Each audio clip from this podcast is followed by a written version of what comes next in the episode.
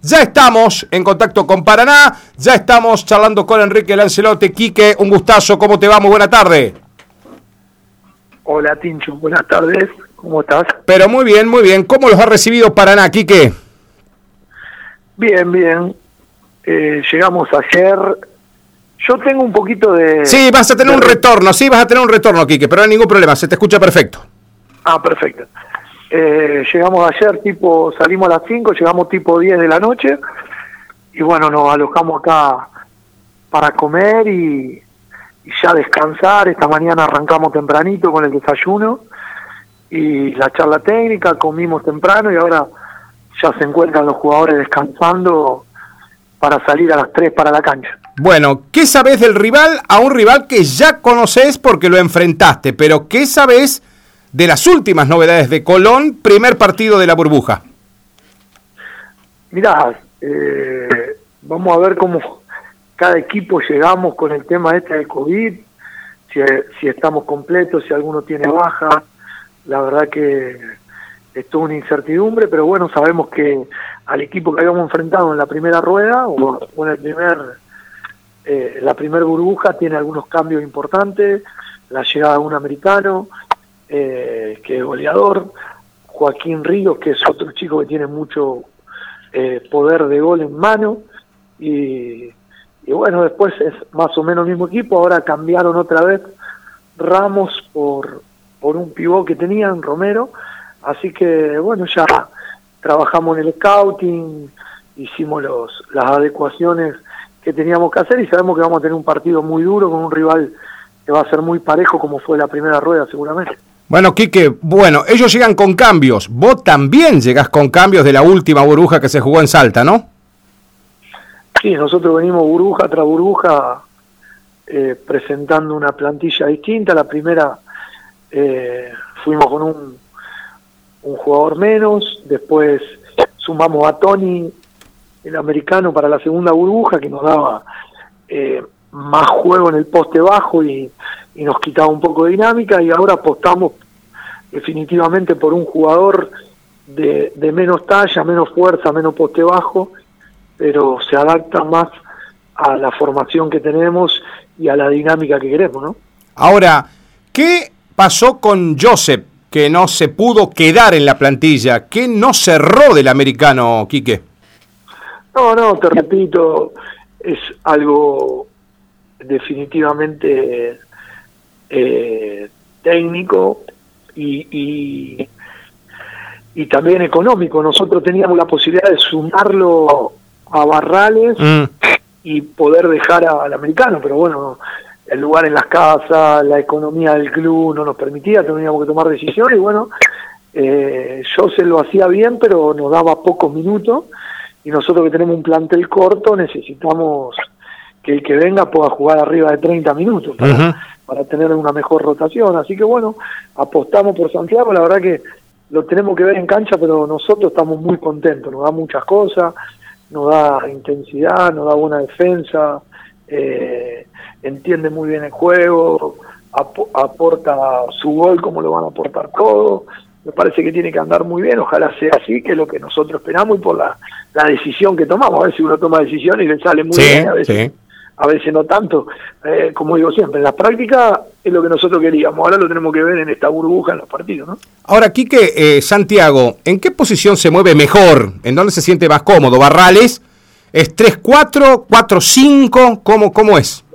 En el sistema de juego muy parecido al que la gente conoce por Gonzalo Guevara. Es un ah. 3-4-4-3, ah. mm. eh, aporta gol, él tiene, por ahí tiene más mayor capacidad en el juego y Guevara tiene más gol cerquita del aro y, y, y Santi le puede sumar si está bien el gol el gol de tres tiene buenos porcentajes en la línea de tres, pero le da una dinámica bárbara, corre, sale de contragolpe, puede enterrar la bola, cambia de marca, defiende a un chico, un grande, no, la verdad que es muy intenso, que, que, que cae bien a lo que es nuestro juego, ¿no? Totalmente. Ahora, Quique, ¿cambia algo de jugar, de ir programado eh, un equipo para jugar cuatro presentaciones y tener que jugar solamente tres? ¿Te cambia algo eso o no? Eh, la verdad que eh, no es prolijo, pero nada es prolijo, pero eh, no es culpa de nadie, es una situación que estamos viviendo que si podemos seguir jugando tenemos que ser agradecidos. Así que la verdad nosotros hasta 48 horas menos, 36 horas antes de salir, teníamos un ficture, se cambió el ficture, nosotros jugábamos con América el último partido, pensábamos que íbamos a volver antes, América lo pusieron en el segundo partido, después nos avisaron que los dos primeros partidos no vienen, que vendrían los dos segundos. Eh, la verdad que vamos a descubrir cosas acá. Recién me decía un jugador que venían los padres y estamos averiguando, porque algunos dicen que no dejarían entrar más que 100 personas mm.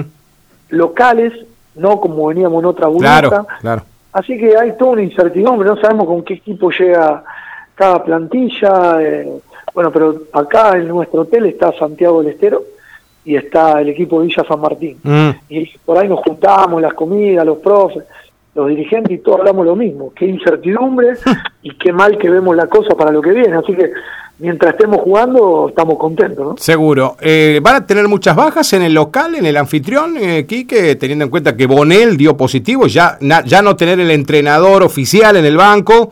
Por ahí a veces para mí siempre es una ventaja que da un equipo, eh, más en el básquetbol, que es muy dinámico y el entrenador puede cortar en un segundo y pedir el minuto para arreglar cosas. Eh, pero digo, por ahí eso te da ventaja también, principalmente de local, te digo, ¿no? Sí, a ver, eh, no estar el entrenador principal me parece que para cualquier equipo no, no es bueno.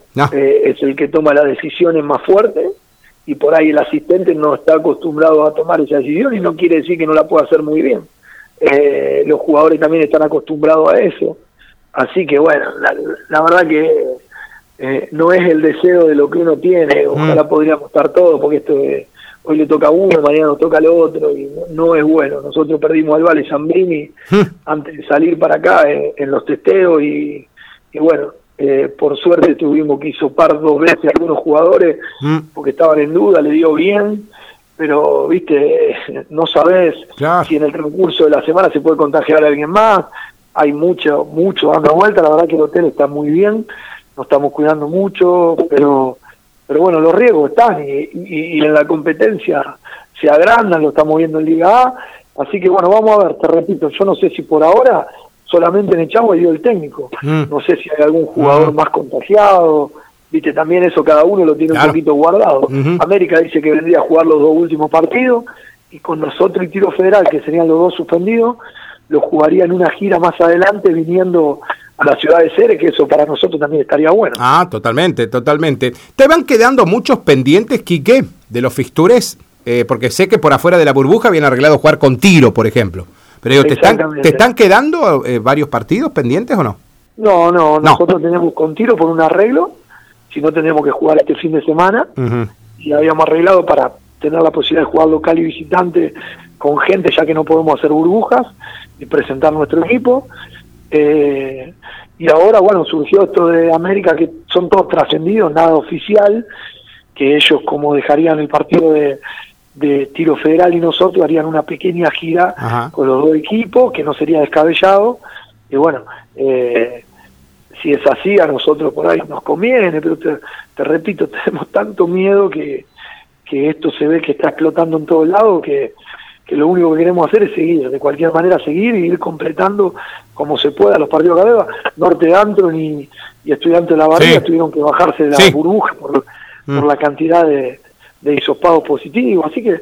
Eh, Qué locura todo esto, Quique, ¿no? Una locura, una mm. locura, estamos viendo lo del fútbol profesional que mm. está entre algodones, eh, bueno, esto, extremando la medida de precaución, pero creo que esto, por más que te cuides, te pasa por arriba. No, no, seguramente. Quique, desearte lo mejor, seguramente tendremos tiempo de balances mientras estén jugando partidos en la burbuja de Paraná. Eh, te vamos a molestar bastante seguido, como siempre, y agradecerte esa gentileza de, de atendernos. Y bueno, con mucho éxito seguramente hoy con el Basket Pass, que ahora ya la gente se acostumbra a verlo directamente por streaming, así que vamos a poder verlo central, ¿eh?